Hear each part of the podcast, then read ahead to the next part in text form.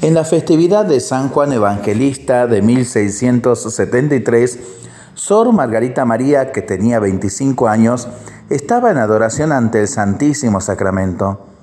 En ese momento tuvo el privilegio particular de la primera de las manifestaciones visibles de Jesús que se repetirían durante dos años más, todos los primeros viernes de mes.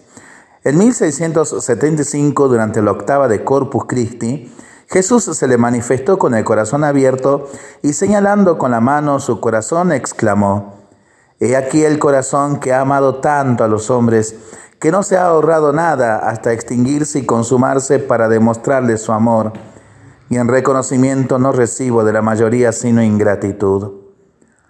Margarita María Alacoc, escogida por Jesús por ser la mensajera del Sagrado Corazón, Hacía un año que vestía el hábito de las monjas de la visitación en Paraíle Moñal.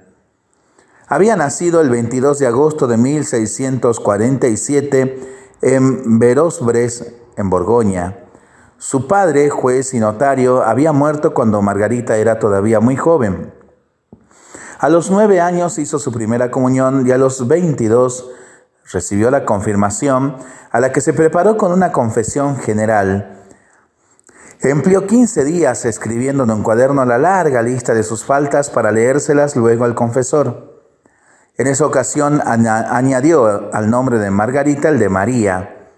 Después, habiendo vencido las últimas resistencias de la madre, que hubiera preferido verla casada, pudo entrar al convento de la Orden de la Visitación, fundada 60 años antes por San Francisco de Sales ofreciéndose desde el día de su entrada como víctima al corazón de Jesús. Las extraordinarias visiones con que fue favorecida le causaron al principio incomprensiones y juicios negativos hasta cuando, por disposición divina, fue puesta bajo la dirección espiritual del jesuita santo Claudio de la Colombier. En el último periodo de su vida, elegida maestra de novicias, tuvo el consuelo de ver difundida la devoción al corazón de Jesús y los mismos opositores de un tiempo se convirtieron en fervorosos propagandistas. Murió a los 43 años de edad el 17 de octubre de 1690.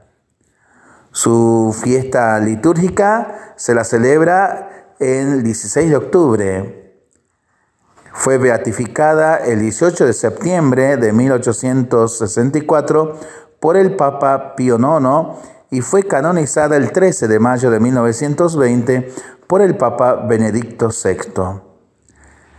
Seguimos en esta meditación rezándolo y pensándolo sobre esta vida tan maravillosa de uno de los tres santos que han propagado la devoción al Sagrado Corazón de Jesús.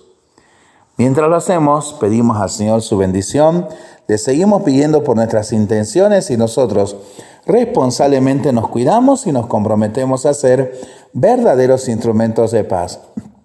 En esta jornada en que celebramos la solemnidad de los santos apóstoles Pedro y Pablo, no dejemos de orar y de pedir por nuestro querido Papa Francisco y por toda la iglesia.